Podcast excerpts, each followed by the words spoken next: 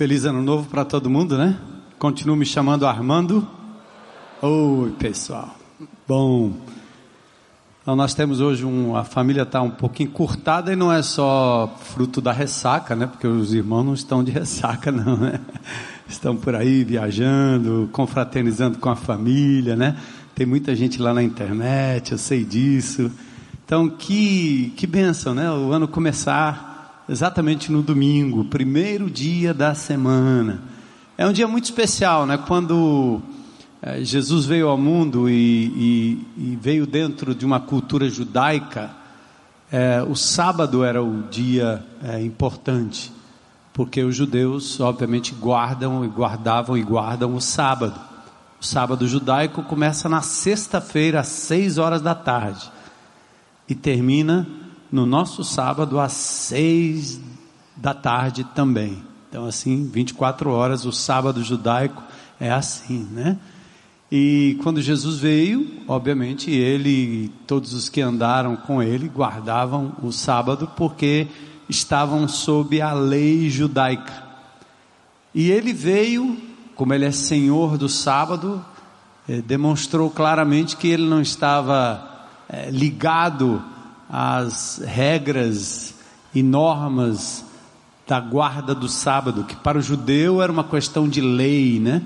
Quebrar o sábado significou para os judeus exílio babilônico, né? Punição divina, porque eles não guardaram não só o sábado da semana, mas o ano sabático depois de um determinado tempo, né?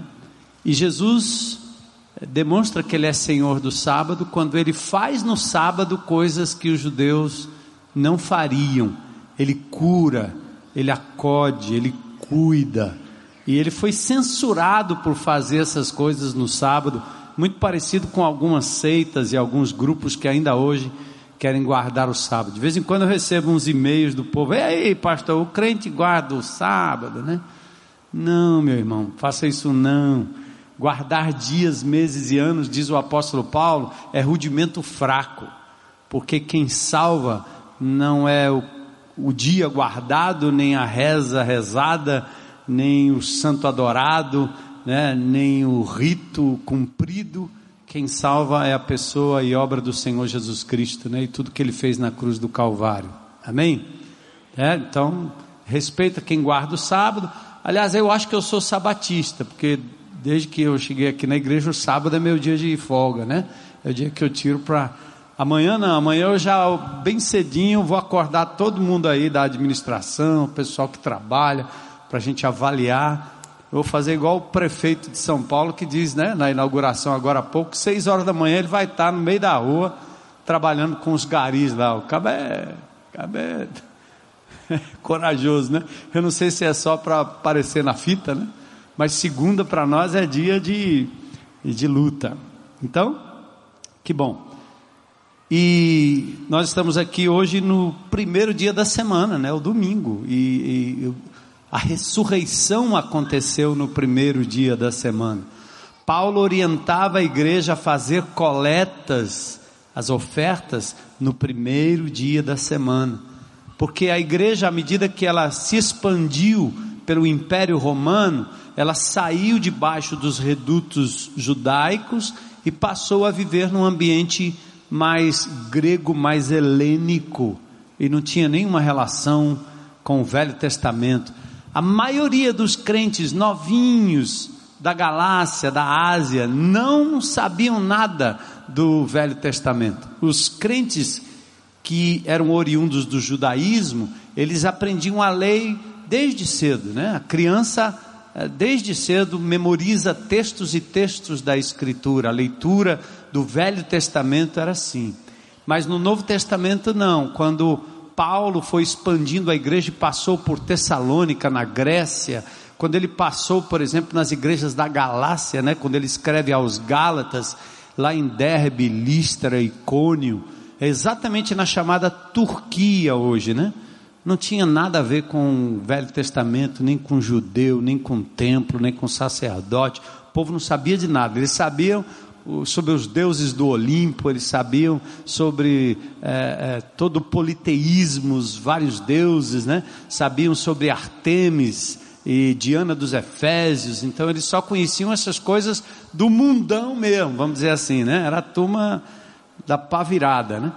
E aí o Evangelho vem e tem a dificuldade de ensinar a eles os princípios eh, do cristianismo que tem também fundamento no judaísmo. Então é bom a gente entender isso e saber como Deus agiu naquela época. Eles não tinham Novo Testamento, então dependiam da passagem dos apóstolos, do ensino dos apóstolos, eh, das profecias no Novo Testamento, até que o Novo Testamento foi consolidado e a Bíblia como um todo passou às mãos de todos, né? Então, primeiro dia do ano, Domingo, glória a Deus. Agora, todo dia é dia santo, né? Não?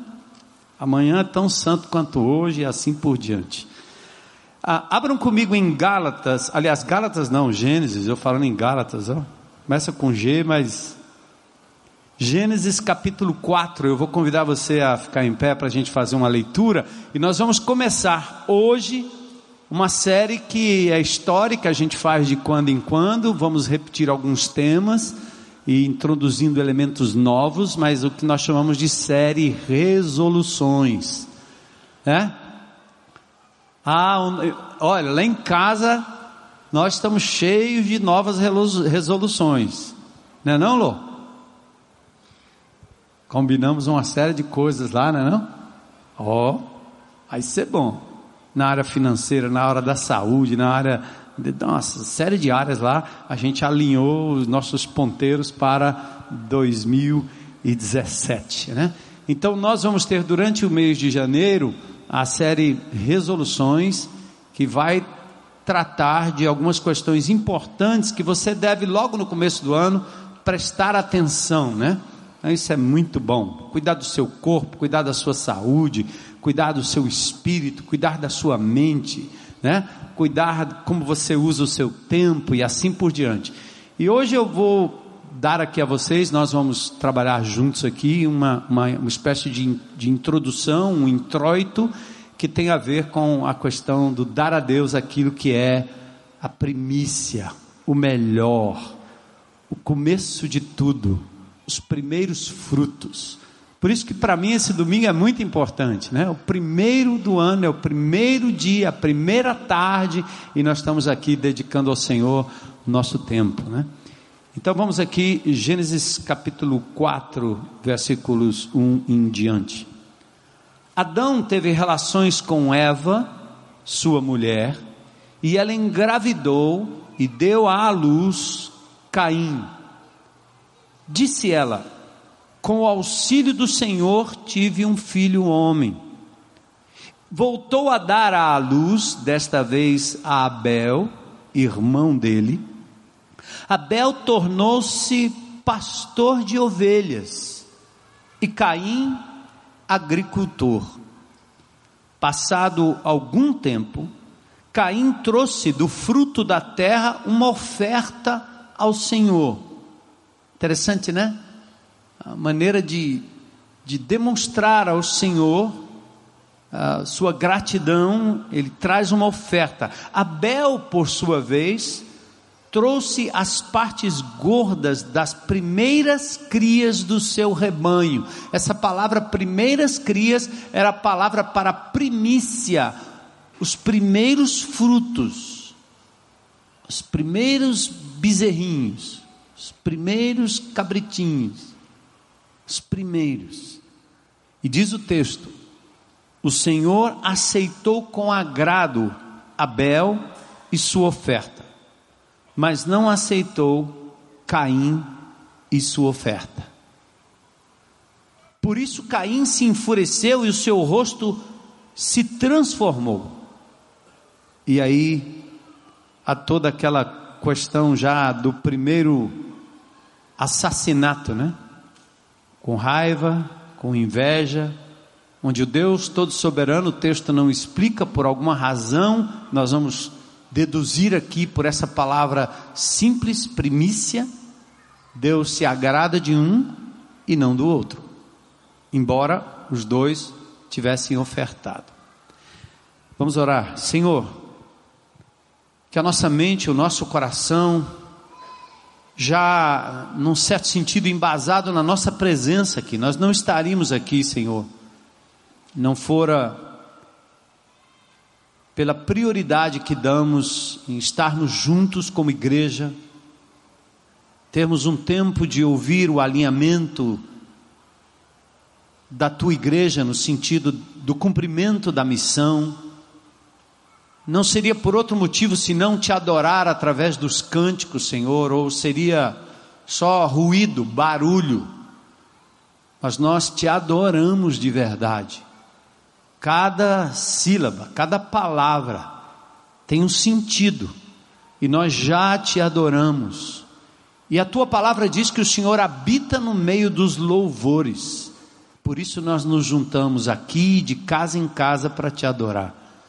Dedicamos nossas ofertas ao Senhor e agora queremos dedicar um pouco da nossa mente, da nossa atenção para a tua palavra, assim como devemos fazer todos os dias, Senhor. Nós nos juntamos também para publicamente ler a tua palavra e darmos, Senhor, uma explanação que torne o teu povo mais obediente, mais sintonizado com a tua vontade. Queremos dedicar esse tempo que vamos passar juntos aqui, como primícia da nossa atenção e do nosso coração acima de tudo. E não queremos ser somente ouvintes da palavra, mas queremos ser, acima de tudo, praticantes, te obedecendo de verdade. Então, eis-nos aqui, Senhor. Nós nos entregamos e nos dedicamos ao Senhor. E eu quero agradecer pessoalmente o privilégio, Senhor, de já por mais de 33 anos ocupar o púlpito desta comunidade juntamente com outros pastores e pregadores, com a liberdade de anunciar o teu nome, pregar a tua palavra e ver um povo, Senhor, assíduo, atento e obediente. Que a tua palavra que não volta vazia continue, Senhor, agindo nos corações para transformação segundo a tua vontade, porque nós fazemos isso não é para a glória de quem prega, mas para a glória do Senhor Jesus Cristo, quem nós nos submetemos agora e ofertamos o nosso melhor em nome de Jesus. Amém. Podem sentar. Coisa boa. Aliás, eu queria só retomar aqui o pastor Zé Edson. Hoje pela manhã eu postei até lá no Face, né? O exercício do mapa, da leitura bíblica. Nós temos um aplicativo é, chamado YouVersion ou Bible.com ou Bíblia.com, acho que você acha fácil. Tem vários planos de leitura da Bíblia. Em nome de Jesus, não deixe de priorizar tente, não desista. Tem alguém querendo te afastar da leitura diária da palavra. Não para encher sua cabeça de informação. Ontem eu ouvi aqui do irmão Valdeci, que está aqui há mais tempo do que eu, que quando eu cheguei nessa igreja ele era uma, um jovenzinho, e ele disse: Pastor, esse ano eu fui impactado pela leitura da palavra de Deus, porque durante todos esses anos da minha caminhada eu lia para ensinar outras pessoas. Eu li a Bíblia para acumular informação e ter respostas para quem quer que seja. Mas desta vez eu aprendi a ler a palavra de Deus e ser confrontado por essa palavra ao meu coração. Ele disse: Eu nunca fui tão confrontado, porque toda vez que eu lia a palavra de Deus agora, era fazendo a pergunta: O que Deus está, o que, gente? Me dizendo. Todos nós, porque estamos tão acostumados a esse rito de pregação, onde o pastor, né, quando prega, diz: Vocês, amados irmãos, né, as igrejas do Brasil, os políticos do mundo, né? Então a gente também pega esse mesmo mote, esse mesmo costume, e quando vai ler a Bíblia em casa, fica logo pensando no primo, na tia, no filho, na mulher, no patrão, no funcionário, no marido. Esse, essa palavra é para ele. Aí você tem vontade de levantar logo cedo depois que lê, né? E ficar assim na cozinha, enquanto o povo vai saindo dos quartos, você dizendo: Vós, pecadores, família desviada, voltem para o Senhor. E acho que enquanto isso o Espírito Santo está dizendo: tem que começar por você. A volta para o Senhor é pelo exemplo mais do que pela palavra. Jesus nos ensinou mais pela vivência e pelo exemplo do que pela palavra. É por isso que muitos ainda são saudosistas e querem que a gente construa aqui uma torre que não é de Babel, mas uma torre cheia de classes, para botar os mestres para ficar ensinando as pessoas e as pessoas paradas ouvindo como se fosse um culto contínuo, constante, dominical. Já chega o que nós fazemos aqui. Porque o ensino de Jesus nunca foi num ambiente de sala. Jesus andava com os discípulos e ensinando a eles à medida que eles iam caminhando. Como eu fiz com minhas filhas, como você fez com seus filhos, como eu ainda faço com meus netos quando eu tenho oportunidade, como eu faço com os meus amigos, com meus irmãos. À medida que eu vou andando, tendo oportunidade, eu não só quero dar exemplo de como nós podemos fazer melhor para Deus, mas eu tenho oportunidade de dizer: vem cá, você já considerou que isso não é bom diante de Deus? E no grupo de relacionamento é o melhor ambiente, por isso que muita gente não quer compromisso, porque também no grupo de relacionamento nós queremos fazer o quê? Uma sala, uma classe, um professor e todo mundo ouve. Como se Deus não falasse com mais ninguém. Esta igreja aqui, em nome de Jesus, virou a página nesse sentido. Nós queremos que as pessoas tenham um encontro pessoal com esse Deus maravilhoso e dediquem a Ele suas vidas para serem ministradas por uma palavra que fala. Então eu queria convidar você que está aqui hoje, em nome de Jesus, não dê este ponto para o diabo, porque o pecado, o diabo, o mundo quer te afastar da palavra de Deus. E Deus quer que você se achegue a esta palavra diariamente, para que aí sim o diabo, o mundo e o pecado sejam afastados de vocês. Amém? É ler a Bíblia não para aprender algo para passar para alguém, mas para contemplar esse Deus maravilhoso pelo que Ele é. Viu que a gente cantou na virada do ano? Eu adoro pelo que Ele, não por aquilo que Ele faz. Que isso é a relação que a gente tinha com os santos no passado. Eu carregava 200 santinhos dentro do meu carro e tudo quanto era canto, que era para ver se dava certo. Eu rezava para o santo, para o santo me ajudar. Eu estava interessado, não era no santo, era no que o santo podia me dar, pobre coitado.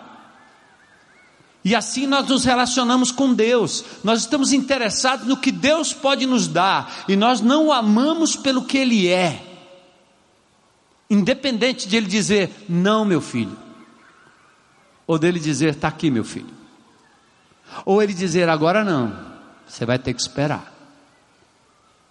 É muito ruim, ruim quando um pai é amado por aquilo que ele só proporciona para o outro. É muito ruim ter amizade onde as pessoas só querem algo de você, eles não te amam pelo que você é, não é não? Diz aí, galera. E quando você recebe um amor desinteressado, né? Que você fica pensando, esse cara está me amando, o que, que ele quer de mim? Não é não? Não é estranho? Eu estou falando aqui com o pessoal do grão, né? Que está aqui, ó. Turma do grão. Quantos tem do grão aí? Eu também sou do grão. Glória a Deus. Aí. O cara está no meio da rua, alguém resolve amar. É porque a gente não está olhando para aquilo que você pode dar, mas por quem você é. Deus te ama a despeito do que você tem, a despeito do que você pode dar. Amém? Então nós temos que aprender a ler a Bíblia, fazer essa releitura. Vamos comigo, gente, esse ano, vamos, em nome de Jesus, vamos. Vai ser uma guerra, tá certo? Você vai desistir, você vai falhar, não vai dar certo, você vai achar que é chato, não vai dar tempo, o estômago vai roncar, a tua mulher vai te chamar, você vai sair correndo, está na hora, você vai chegar atrasado, mas não deixe de perseverar nesse encontro pessoal com Deus. Amém? Então vamos lá. Bom, várias civilizações comemoram e celebram em diferentes datas no seu calendário o início do ano. Nós seguimos o calendário gregoriano e por isso é 1 de janeiro. Na Mesopotâmia, nós temos o mês de março naquela região. Irã, aquele pessoal lá do islamismo, tem dias diferentes também. São variáveis porque os calendários deles são calendário, calendários lunares. É de acordo com a fase da lua, geralmente de 10 meses ou coisa parecida. Na Etiópia, por exemplo, o novo ano começa no dia 11 de setembro, nosso, que é baseado no calendário juliano. Na China, vai variando entre 20 de janeiro e 20 de fevereiro. O Islã também, né, os países islâmicos também têm a sua variação. E toda vez que tem a virada do ano é exatamente um tempo de revisão de propósitos. É momento que o velho ano dá lugar ao novo ano. Você se despediu de 2016, foi duro, foi difícil, foi terrível, foi violento. Entrou 2017.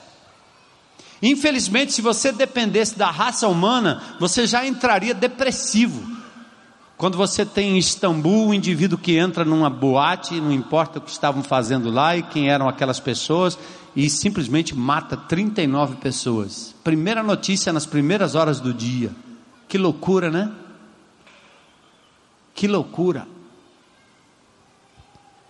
O calendário judaico também é um calendário lunar e para os judeus, o ano começa mais ou menos em setembro e outubro. É chamado de Yom Teruah ou Rosh Hashanah. É, é, o Yom Teruah tem até a ver com a ideia de fazer muito barulho. É dia de fazer barulho. E quando o judeu fala barulho, é barulho mesmo, mas é barulho para gritar, para adorar, para tocar tambor, tocar trombetas ou coisa parecida. Interessante, existe também, aliado a esse dia, a festa das trombetas, o primeiro dos festivais dos judeus, em Levítico capítulo 23. Para o judeu, o Rosh Hashanah, ano, Rosh, cabeça, a, cabeça do ano, o início do ano, é uma época também de celebrar a criação de Deus. Quando Deus criou o homem e a mulher, eles tocam o chofar, aquele instrumento, como se fosse aquele chifre de boi, né, que o indivíduo toca também aí no interior. Então eles tocam o chofar e a comida típica é maçã com mel. Gostei da história. Se não for mel caro que tem açúcar, é melhor o mel barato, que não tem açúcar, é só da abelhinha mesmo, né? É, e o mel caro, o, aliás, o mel com a maçã é exatamente uma forma de dizer que esse novo ano seja um ano doce em todos os sentidos. Mas o ano novo sempre traz para nós uma ideia de renovação renovação das coisas, renovação de propósitos, de atitudes.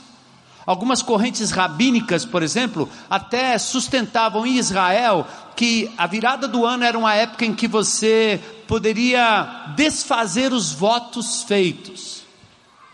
Por exemplo, se você fez uma promessa para Deus ou coisa parecida, quando virava o ano, pronto, estava zerado, eh, esquece a promessa, vamos para frente, esquece o voto, vamos para frente. Época de renovação de votos. E por que também fica alguns dias do Yom Kippur, o dia da expiação, o dia da em que havia sacrifício no templo em favor dos pecados do povo, parece que a virada do ano também é um momento em que você dá uma renovada nos propósitos diante de Deus, se livra de algumas manias, de algumas coisas, né? Joga o cigarro fora, joga a bebida demasiada para fora, joga a droga longe, joga o palavrão para lá, joga a pornografia de lado, né? Porque Deus vai trazer nos próximos dias o Yom Kippur, dia da expiação é muito lindo esse, é, todo esse significado ao redor do primeiro dia do ano judaico. Bom, se não fosse pela crise que nós estamos vivendo, é, em casa acontecia muito isso, né? A gente saía limpando o guarda-roupa, né? Aquela roupa lá que você já usou demais. Minha mulher tem hora que diz assim, tá enjoenta, isso aí tá enjoento. Eu não entendo o que é essa palavra enjoento, mas ela diz, tá enjoento, tira isso aí, tá enjoento. Né? E eu, meu tênis está enjoento, mas é porque ele não, não, não, furou ainda. A hora que furar, ele fica enjoento. Mas arruma outro tênis. Disse, não, mas não furou ainda. O enjoento para mim é quando fura e não dá mais para remendar, tá certo? Mas em casa a gente vai tirando aquelas coisas, né, que estão lá, tá quebrados, faz uma limpeza. Então é assim, não fora pela crise, você mudaria os móveis, mudaria algumas coisas em casa e etc. E nesse tempo também, nesse dia, tem, em casa a gente fez isso, esse exercício, não sei quantos de vocês fazem também. É todo aquele negócio, é a primeira vez, o primeiro café da manhã, o primeiro almoço, a gente orou falando do primeiro almoço do ano, né? Dedicando a Deus a primeira leitura bíblica, a primeira música hoje que eu ouvi, né? legal, as primeiras coisas que você vai curtindo, né? E para muitos de nós, em muitas épocas da vida, esse, esse primeiro momento tem um significado especial. Lembra do primeiro abraço? Lembra do primeiro beijo? Eu lembro. Sete meses depois que eu namorei a menina crente. Como é que pode? Sete meses para dar um beijo numa menina. É muito, era muito complicado para minha cabeça. Mas eu me lembro daquele dia. Sete meses. Meu primeiro carro, meu primeiro brinquedo, minha primeira bicicleta, primeiro almoço do ano, primeiro título, primeiro gol, primeira medalha, primeiro dia de aula, primeira bicicleta, primeira manhã, tarde e noite em algum lugar, primeiro trabalho, primeiro presente, primeiro salário, né? Isso tem um significado interessante para nós. Então atentem aqui. Por que, que eu estou dizendo isso? Porque pela palavra de Deus, não por mandamento, nós não temos um mandamento bíblico, Deus lhe obrigando, mas nós caminhamos pelo Velho Testamento e percebemos como Deus dá importância às primeiras coisas, que Ele chama de primícias que não tem a ver nem com o ano novo, nem com a coisa nova em si, mas parece que Deus se preocupa com as primeiras coisas porque Ele está preocupado com a atitude do seu coração. As primeiras coisas para Deus significa aquilo que de melhor você tem, o primeiro fruto. Dar o melhor. Primícias têm essa ideia. Esta é a atitude que Deus procura. Então, nesse primeiro dia do ano, vamos examinar o que a palavra de Deus diz a respeito e vamos nos posicionar, talvez tomando algumas resoluções de dedicar ao Senhor as primícias de várias coisas na nossa vida.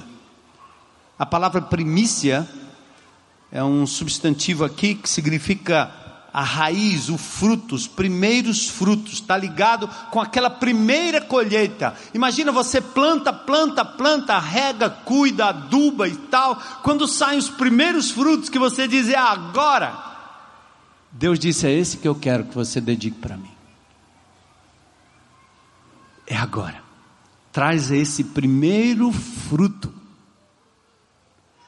Êxodo 34, 26 diz: As primícias dos primeiros frutos da tua terra trarás à casa do Senhor teu Deus. Êxodo 34, 26. Está aí? As primícias dos primeiros frutos da tua terra trarás à casa do Senhor teu Deus. Se a tua lavoura deu X, Y, Z, não importa. O que Deus está dizendo, os primeiros frutos dessa lavoura, traga para a casa do Senhor teu Deus. Quando eu digo casa aqui, templo aqui, entenda-se que no Velho Testamento era centralizado no templo. E as pessoas levavam suas ofertas de cereais, de animais, não porque Deus comesse o cereal, não porque Deus se alimentasse de animais, não, não, não, não mas porque Ele queria ver o seu coração, quanto você seria capaz de realmente dar a Ele o melhor. Levítico capítulo 19, Também versos 23 a 25 diz: Ao entrarem na terra, o fruto, o fruto do que plantassem deveria ser deixado por três anos, no quarto seria colhido e dedicado como oferta de louvores ao Senhor. Não vou, estou só mencionando o texto, mas não precisamos ler. Só no quinto ano é que eles comeriam desses frutos. Inclusive, existe uma festa judaica chamada Primícias ou Pentecostes primeiros frutos. A igreja surgiu no dia de Pentecoste, na época da, da, da celebração das primícias, primeiros frutos. No Velho Testamento, os primeiros frutos, quando levados ao templo, ao tabernáculo, serviam para sustento dos levitas, dos sacerdotes que ali trabalhavam, assim como os animais. E o ofertante também usufruía às vezes da própria oferta quando ela, fosse, ela, era entregue ali, no caso das, das carnes dos animais ou coisa parecida. A oferta era trazida num cesto para apresentação no santuário, como gratidão pelos feitos da salvação de Deus na história. Não era só a lavoura, não era só uh, o carneirinho, não era só isso. Não era só o cordeiro, é porque agora deu muito cordeiro aqui, eu vou dar um cordeiro para o Senhor. Não, não. O cordeiro e a alimentação eram representativos da bênção de Deus sobre tudo: a saúde, a vida, os filhos, a família, os bens, enfim. Veja, no tempo de Eliseu, Eliseu supriu a fome de cem homens com as primícias do cereal. Tempo de Ezequias, ele regulamentou as contribuições para os levitas.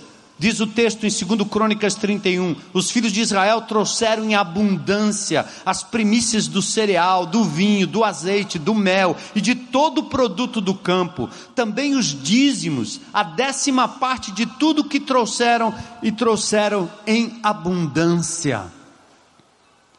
Era consagrado ao Senhor. Ezequiel também inclui na adoração, quando ele projeta o futuro na restauração de todas as coisas, Deus dizendo: Eu vou requerer de vocês as primícias, o melhor fruto. E no Novo Testamento tem um texto precioso, que embora nós não tenhamos hoje obrigação de trazer animais ou fruto do cereal para o templo, nós não temos mais templo, o templo do Espírito somos nós. No Novo Testamento, a igreja, que agora já não tinha um local de reunião, ela trazia suas ofertas para o sustento daqueles homens que viviam a missão, dizia lá, aos pés dos apóstolos, como aconteceu com Ananias e Safira entregavam aqueles homens a fim de que eles pudessem administrar o serviço ali daqueles que se dedicavam integralmente ao ministério. A dedicação das primícias garantia que o restante estaria sendo dedicado e santificado. Romanos 11, 16. Não sei se temos esse texto aí, mas ele é, ele é importante. Paulo diz assim, ó. Mas, vamos ler comigo? Vamos juntos? Mas se as primícias são santas, também a massa o é. E se a raiz é santa, também os ramos o são. O que, que ele está querendo dizer? É que se você dedicou a farinha, o bolo é santo. Entendeu? Se você dedicou a raiz, a árvore é santa. O princípio das primícias significa o seguinte: que quando você dá aquela parte mais importante do seu tempo, da sua vida, do seu corpo, do seu trabalho, dos seus bens, do seu dinheiro, quando você dedica algo ao Senhor, Ele está dizendo: se aquilo ali é dedicado em santidade, o resto é santificado pelo Senhor. Estão entendendo? Então esse texto ele é neotestamentário, ele está no Novo Testamento, não está no contexto do Velho Testamento, de animais, de, de, de entrega de cereal, nada disso. Mas ele está dizendo aqui: olha o princípio. Olha o princípio. Então agora eu quero que Existem outros textos no Novo Testamento sobre primícias. Jesus é a primícia dos que dormem. Epêneto, as primícias da Ásia, os primeiros convertidos. Muito interessante. A presente possessão do Espírito Santo é as, são as primícias do Espírito em nós. O fato do Espírito de Deus habitar em mim são os primeiros frutos do que nós vamos experimentar lá na eternidade com Jesus. Novos céus, nova terra. Vamos ao caso de Caim e Abel. No capítulo 4 de Gênesis, verso 3, diz que aconteceu que no fim de uns tempos trouxe Caim o fruto da terra, ele trouxe um, uma oferta ao Senhor. Percebe que não há qualificação na oferta de Caim, é uma oferta.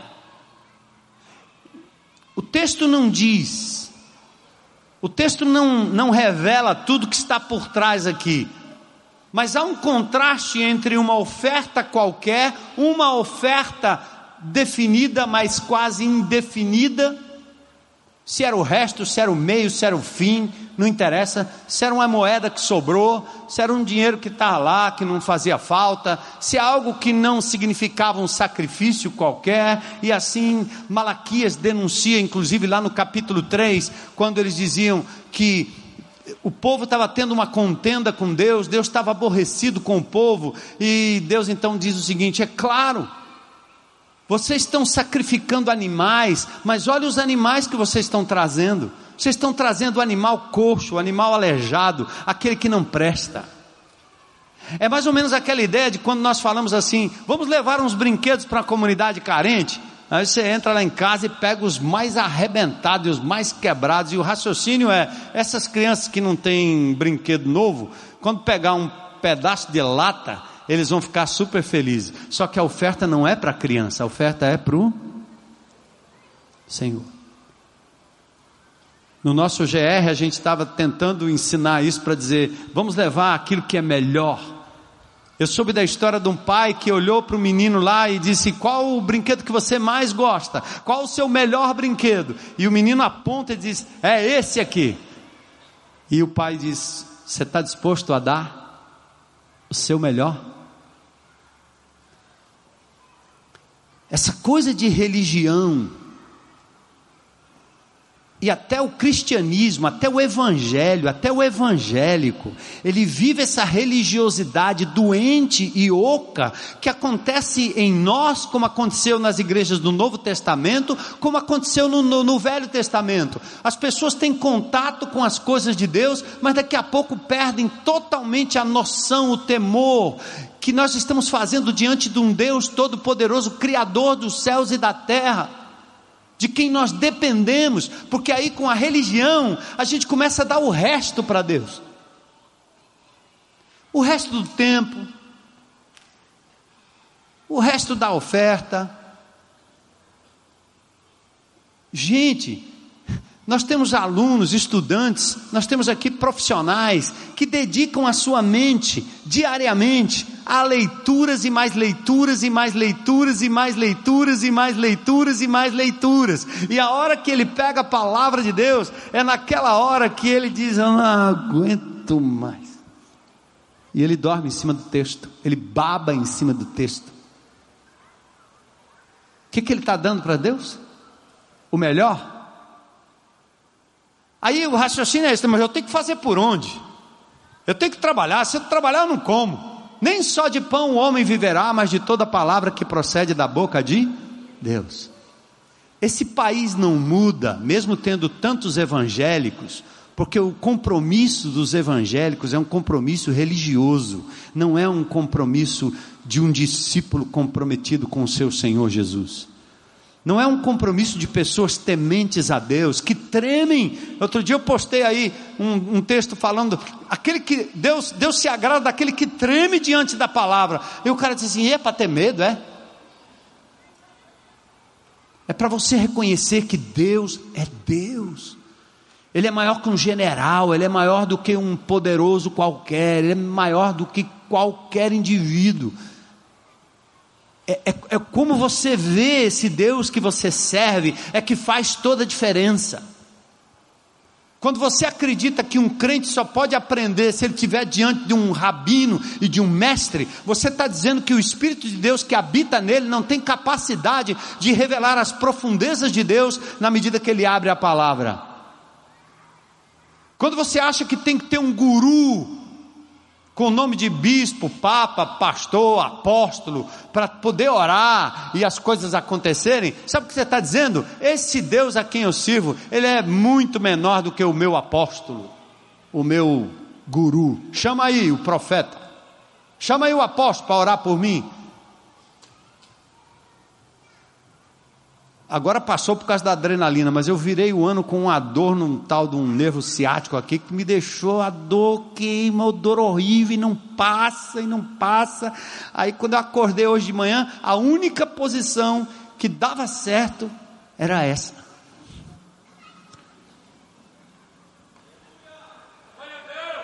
Eu entendi, Senhor. eu fiquei pensando assim: já pensou se eu ficasse para qualquer coisa aqui, mas nessa posição, pense, de me ajoelhar diante desse meu Deus e poder orar, né? Pela posição. Mas que cristianismo é esse que não muda a vida, não muda a família, não muda a casa, não muda o bairro, não muda o condomínio, não muda a nação? É um cristianismo de religião, em que a gente está pendurado em evento, porque tem que ter evento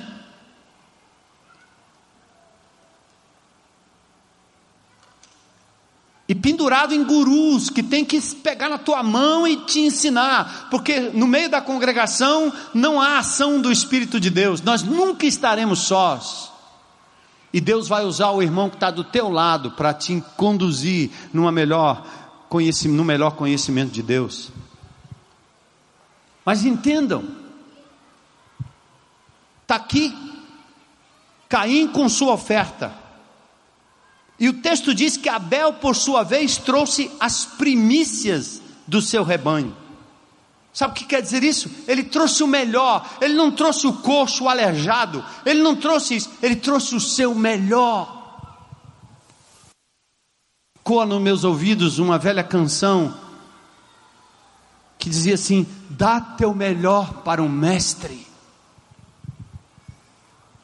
Abel, por sua vez, trouxe das primícias do seu rebanho e da gordura desse. Agradou-se o Senhor de Abel e de sua oferta. Ele deu o que havia de melhor para o Senhor. O homem, mesmo expulso do jardim, não foi privado da possibilidade de agradar a Deus. Caim era primogênito, privilegiado, seguiu os passos do pai Adão, que guardou, cultivou o jardim. Ele foi lavrador, enquanto Abel cuidava do rebanho. Mas há uma diferença entre os dois, revelada no momento da adoração. Eles adoravam o mesmo Deus, na mesma época, do mesmo modo, as ofertas eram legitimamente faziam parte do cardápio divino de ofertas, é tanto que em Levítico foi corroborado o trazer o animal, o trazer o cereal. O problema não estava na oferta, não estava na quantidade da oferta. Religiosamente falando, estava tudo certo. Você veio para a igreja, você deu o dízimo, você cantou, você fez tudo certo. O que levou Deus a escolher a melhor oferta? Dica número um. Ele viu que Abel deu o melhor. O melhor. Não é justo, não é correto, não é bom, é loucura para a gente, é cheiro de morte, é cristianismo vazio. É por isso que vocês ficam de vez em quando apavorados aqui, porque você diz, eu nunca vi tanto crente se desviando, eu nunca vi tanto crente se separando. Você está assustado com o que, meu irmão? No Velho Testamento, Deus dizimou uma nação inteira, e só o remanescente sobrou. Está assustado com o que? Você nunca viu? Eu acho que você não entende é o seu próprio coração e do que você é capaz. Eu estava explicando outro dia para um homem numa, numa borracharia onde eu fui lá fazer uma transação de pneu. Ele disse assim: eu disse para ele: Você sabe qual é o problema? Meu, meu problema é a corrupção, porque a corrupção, porque o, esses pastores, esses homens aí, mega não sei o quê, que andam de jatinho, de não sei o quê. Eu disse: Rapaz, eu seria capaz de fazer a mesma coisa. Se eu não submetesse meu coração minha vida e minhas prioridades a Jesus diariamente. Cercas. Amém? Aplauda o Senhor e queira para você isso. Eu entendo que eu sou fraco, então não adianta você dizer isso. Aconteceu na época de Corinto, aconteceu no Novo Testamento, aconteceu nas igrejas do Novo Testamento, loucura, sabe por quê? Porque eram pessoas criadas na religião. Não criem seus filhos na religião, porque eles vão debandar. E depois Deus vai buscar. É possível, pela misericórdia, que eles retornem um dia. Mas não achem que trazer para a geração futura todo domingo é o suficiente. Não achem que trazer debaixo do braço e botar aqui no banco é o suficiente. Há algo muito mais profundo que precisa ser feito. Eles precisam ter um encontro pessoal com esse Deus e saberem que esse Deus está com eles 24 horas por dia. E eles precisam aprender dos pais e da família que é prioridade andar na presença de Deus e que Deus merece o melhor de nós. E assim é para a tua vida, meu irmão. Primeiro, as primícias. Segundo, a motivação interior. Deus agradou-se primeiramente da pessoa de Abel, depois da sua oferta, que era uma expressão da sua atitude interior. Vocês estão entendendo o que eu estou dizendo aqui? Não, Deus não está interessado se você vai dar 10, vai dar 20, ou vai dar mil, ou vai dar um milhão, ou vai dar 100. Essa igreja, durante o ano de 2016, ela foi muito abençoada por Deus do ponto de vista financeiro. Nós não tivemos que parar nenhum projeto. Quando o governo negou e quebrou o contrato com o grão de mostarda, que aliás eu já disse que o novo secretário nos chamou, já teve uma reunião, vai ter uma reunião essa semana, porque ele disse não é justo, a gente vai ter que rever isso aí. Glória a Deus. Né? Nós íamos mandar uns 50. Eu, eu disse para o camarada lá, nós vamos botar na rua 50. Mas sabe para onde vocês iam? Para minha casa. Nós não íamos deixar vocês na rua. Aliás, o Joãozinho não ia tirar vocês de lá. Porque no momento que nós disséssemos alguma coisa aqui, o Senhor Jesus colocaria no coração dessa multidão dinheiro suficiente para poder dar suporte aos 50. Certo? Só que, atentem irmãos, Parte da igreja, parte da missão da igreja de Jesus é fazer com que os governantes façam bom uso de um dinheiro que é do contribuinte. Então, se existe o dinheiro para aquela finalidade, que eles usem. E que comunidades como esta, como Grão de Mostarda, como Reciclando Vida e tantas outras, façam bom uso para a glória de Deus. Por isso que nós temos que pressionar lá. Dá para botar muito mais para dentro, dá para fazer muito mais sem roubalheira, sem corrupção. Mas vocês estão entendendo? Deus tem interesse é no seu coração, acima de tudo. E aí eu quero fazer um, uma rápida aplicação aqui em algumas áreas e a gente termina. Eu, posso voltar para o princípio? Por que, que Deus aceitou uma oferta e não a outra? Primeiro, porque foi dado, foram dadas as primícias. Segundo, porque Deus não estava interessado na oferta em si, mas no coração.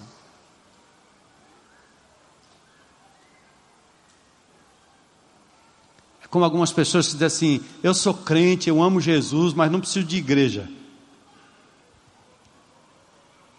Louco, doente. Você não sabe o que está dizendo. Rejeitar Jesus é o mesmo que rejeitar o corpo de Jesus. Não fomos nós, foi Ele que disse que a igreja dele é o seu corpo vivo na terra. Então, dizer que você pode andar com Jesus e não abrir a sua vida para o próximo, e não conviver, e não se submeter à autoridade constituída por Deus através das igrejas locais, presbíteros, bispos, pastores, é uma blasfêmia.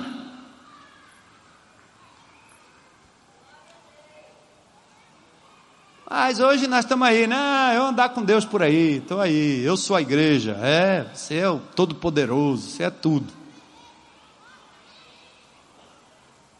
Depois vai chorar lá na frente. Atitude do seu coração. E Romanos 11,16 diz: Se as primícias são santas, a massa também o é. Se a raiz é santa, os ramos também o são. Então vamos lá. Uma aplicação simples das primícias, correndo. Romanos capítulo 12, verso 1. O que, é que Deus quer que você ofereça em primeiro lugar? Sua vida seu corpo vivo. Rogo-vos, pois, irmãos, pelas misericórdias de Deus, que ofereceis ao Senhor o que? Os vossos corpos, vossa vida, por sacrifício vivo, santo e agradável a Deus. Esse é o vosso culto inteligente e racional. Entregue sua vida a Ele. Eu vivo para Ele, você deve viver para Ele, nós vivemos para Ele. Como Ana fez com o seu filho. Outra coisa, entregue a infância, vamos começar aqui pelas gerações, entregue a infância a Deus, como Ana fez com Samuel. Desde a infância, Timóteo, você sabe as sagradas letras. A responsabilidade aqui é dos pais, de dedicar os seus filhos ao Senhor. A gente vê aqui no palco, domingo de manhã, gente dedicando suas crianças ao Senhor. Então mantenha as primícias da energia dos seus filhos dedicados ao Senhor. No aprendizado, no vigor, no crescimento, explorando a sua curiosidade, a sua capacidade de absorver informação. Quantos de nós dedicamos o melhor dos nossos filhos aos ditames da sociedade? É balé, é karatê, é natação, é inglês, computação, competição, é desfile, nada de errado. Mas qual é a finalidade de tudo isso? Vira uma idolatria. Nasce uma criança para tudo, até o amor entre o casal. Porque passa a idolatrar o, o bebê. E quando os pais hoje na sociedade moderna têm que estar fora de casa, quando vêm, aí pronto, não sabe ser pai. Porque tem que fazer tudo que o filho quer, dar tudo que o indivíduo quer, e se esquece de que a criança precisa ser colocada nas mãos de Deus, ela precisa conhecer o temor do Senhor. Não negligencie. A quem dedicamos nossos filhos? A Bíblia diz que Jesus foi consagrado ao Senhor lá no princípio pelos seus pais, até ele. E a juventude? Tem jovens aqui? Lembra-te do teu Criador nos dias da tua mocidade. Aqui os pais começam a perder um pouco do controle, a responsabilidade da decisão passa a ser compartilhada com o jovem, seus hábitos, suas emoções, suas responsabilidades, suas escolhas para o futuro. Pais, invistam mais no temor do Senhor na vida dos seus filhos. Pause com eles, orem com eles. Envolvam-nos na missão, não necessariamente no programa da igreja, mas na missão. Nós temos exemplos aqui de jovenzinhos que estão conduzindo seus pais a Cristo através do GR. Temos um exemplo da menina Larissa que deu um testemunho aqui ontem à noite, jovenzinha não depende do GF, não depende do programa, depende de um coração rendido ao Senhor, que no ambiente missional ela é estimulada a fazer aquilo que se Jesus faria, tendo misericórdia por outras crianças. Jovens, há muitas maneiras e muitas primeiras coisas nessa fase, há muitas forças espirituais demandando sua dedicação mulher, homem, profissão, mente, corpo, agenda, concentração, sexo, a quem você vai dedicar as primícias? Os primeiros frutos da sua sexualidade vai para quem? Para um prostituto, para uma prostituta, para experiências aventureiras. A quem você vai entregar seu coração, menina? Para um homem, para um rapaz, para quem lhe promete, para quem vai te usar, para quem vai te abandonar no dia seguinte ou depois por outra, por outro. Não! Dedique ao Senhor, espera no Senhor, cuida das coisas do Senhor, envolva-se com o Senhor e Ele vai preparar tudo para você. Não deixe a sociedade te pressionar. E na maturidade, você que já está mais, mais velho, você tem que fazer como Josué: eu e a minha casa serviremos a quem? Ao Senhor não é o governo, não é o meu desejo de ter mais, de querer mais, de ter segurança, ter isso, ter aquilo. Você deve ser previdente, cuidar bem da sua casa, sua família, suas finanças. Mas lembre-se, a sua casa é uma agência do reino de Deus. Faça isso e você vai ver como o Senhor vai fazer prosperar o teu caminho, no sentido de lhe ensinar a viver contente, tendo ou não tendo sem essa balela de prosperidade que acha que você vai agora mentalizar um Camaro. Essa coisa ridícula de gente que agora tem que botar um, uma Ferrari num, num pôster em casa e ficar olhando. Eu, eu vou ter essa Ferrari, eu vou ter essa Ferrari. Depois chame o nome de Jesus para ser sócio, para ver se Jesus dá a Ferrari. É como o cara que quer ganhar na Mega Sena. Jogo não é coisa de Deus. Não põe o teu dinheiro naquilo que não é pão. Está lá em Isaías capítulo 5. Eu acho que eu nunca ganhei tanto dinheiro na loteria. Sabe por quê? Nunca joguei. Então o acumulado é grande. Aí você quer ganhar na Mega Sena, está com o seu coração no lugar errado, e você quer chamar a Deus, é capaz de achar um profeta que vai profetizar quais são os números da, da, da Mega Sena. Aliás, esse tipo aí acho que não tem, não tem muitos por aí não. A tua velhice, cabelo branco, passou dos 60, 50, ei, a vida começa aos 60. Bora lá.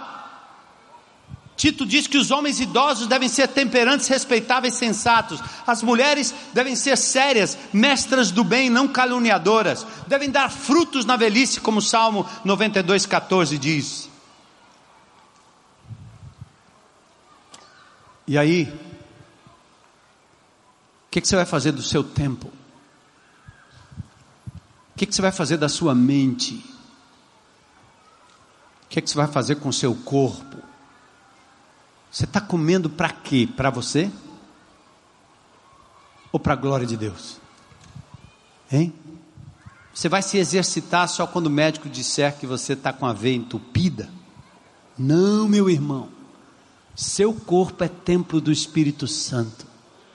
Então você tem que dedicar as primícias da sua energia, as primícias. Meu coração está bombeando aqui, ó. Puf, puf, puf, puf, puf, puf, puf. Senhor, eu só quero viver mais um minuto para a glória do Teu nome. E cuidar do meu corpo, cuidar da minha saúde, não tem nada a ver com fitness, não tem nada a ver com musculatura, não tem nada a ver com isso. Tem a ver que eu quero continuar inteiro para a tua glória. Se eu adoecer, será para a tua glória, mas não quero adoecer por negligência no meu corpo, porque isso não é a primícia. Entendeu, cara? Eu já estraguei demais. Minhas netas olham para minha boca e dizem: É, vovô, tem um negócio colorido aí. Eu disse: É açúcar que eu comi quando era menino. Destrui meus dentes. Ela tem ponte aqui mais do que o prefeito Roberto Cláudio. Desculpa. Mas por que eu tenho que persistir nisso? Não posso, não devo, não vou. Então vamos orar ao Senhor, né? Primeiro dia do ano. Não faça 200 mil propósitos, 200 resoluções. Não, não. Talvez uma ou duas, né? algo que você precisa deixar, algo que você precisa passar a fazer. Deixar o ócio, deixar a internet, dominar o, o bendito celular, hein?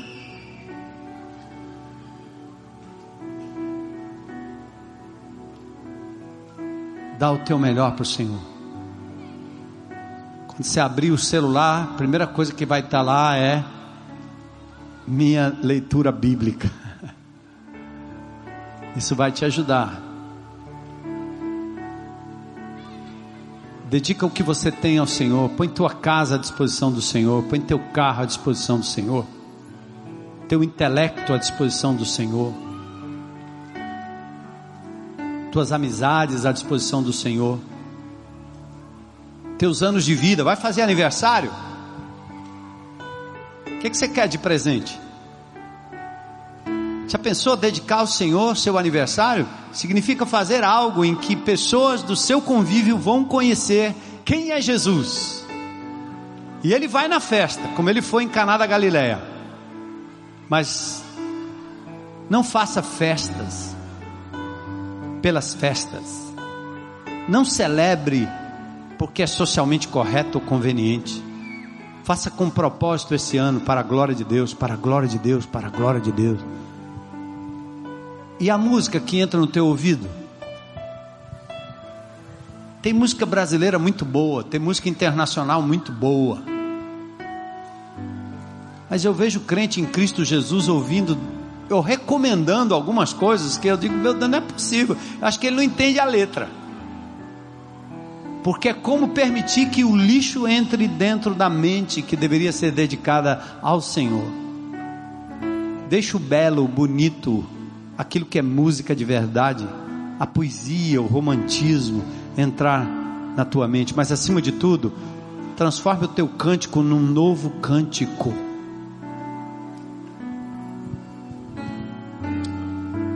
Senhor, eis-nos aqui, primeiro domingo, primícias. Eu não quero dar ao meu Senhor aquilo que não me custe nada, como disse Davi. Eu não quero dar ao Senhor aquilo que não seja um sacrifício.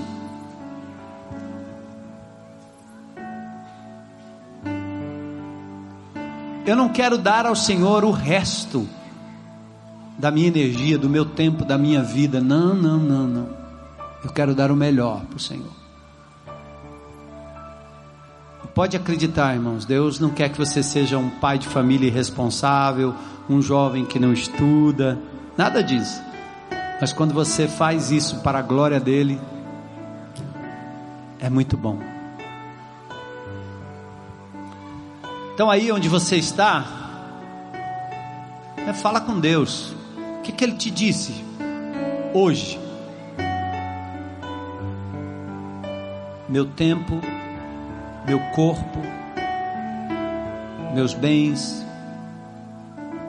minha família, meu coração, minha mente, as horas do meu dia, os dias da minha semana. Glórias ao teu nome, Senhor.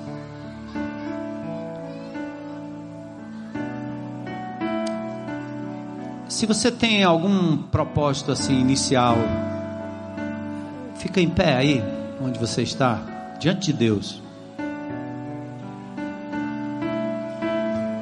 A igreja de Jesus, estou convidando você que é crente em Cristo Jesus.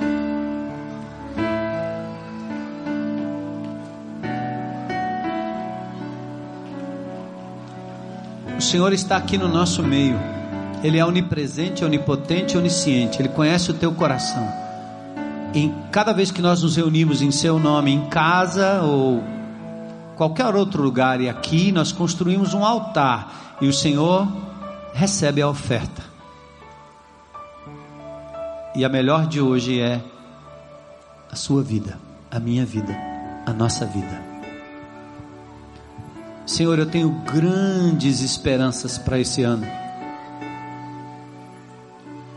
Eu tenho esperança, Senhor, de que a tua igreja vai fazer diferença nesta cidade, nesse estado e nesse país. Eu tenho grande esperança que os discípulos de Jesus, que aqui entregam as primícias, serão não só aceitos, mas abençoados nesta caminhada e neste ano. Então nós queremos dedicar ao Senhor tudo, tudo, tudo, tudo, tudo. E eu quero perguntar se tem alguém aqui hoje que gostaria de tomar uma decisão por Jesus. Nunca fez uma decisão aberta publicamente. Ontem à noite, na virada do ano, nós fizemos um apelo aqui e as pessoas, alguns vieram. Que coisa linda, né? Homens marmanjos assim, chorando diante do Senhor, né? Coisa linda. Não sei se tem alguém aqui que gostaria de dizer: Eu quero entregar minha vida a Jesus hoje. Glória a Deus. Ó. Vem, vem, vem aqui, vem. Vem com eles. Tem mais alguém coragem de sair do seu lugar e vir aqui?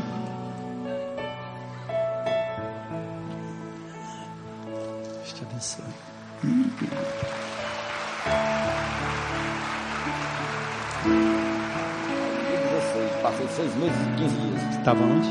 Logo não estava. Ah. Deixa eu ver isso. Dez anos que eu estive aqui. Só aquele que ele Eu estive aqui trabalhando e dei uma benção ao rapaz pesado do carro e fui deixar ele em casa. Você está ligado? Oh, Jesus. Vem. Tem mais alguém? Sai do seu lugar, vem aqui. Você está dizendo hoje eu quero entregar minha vida a Jesus. Minha juventude, meus dias.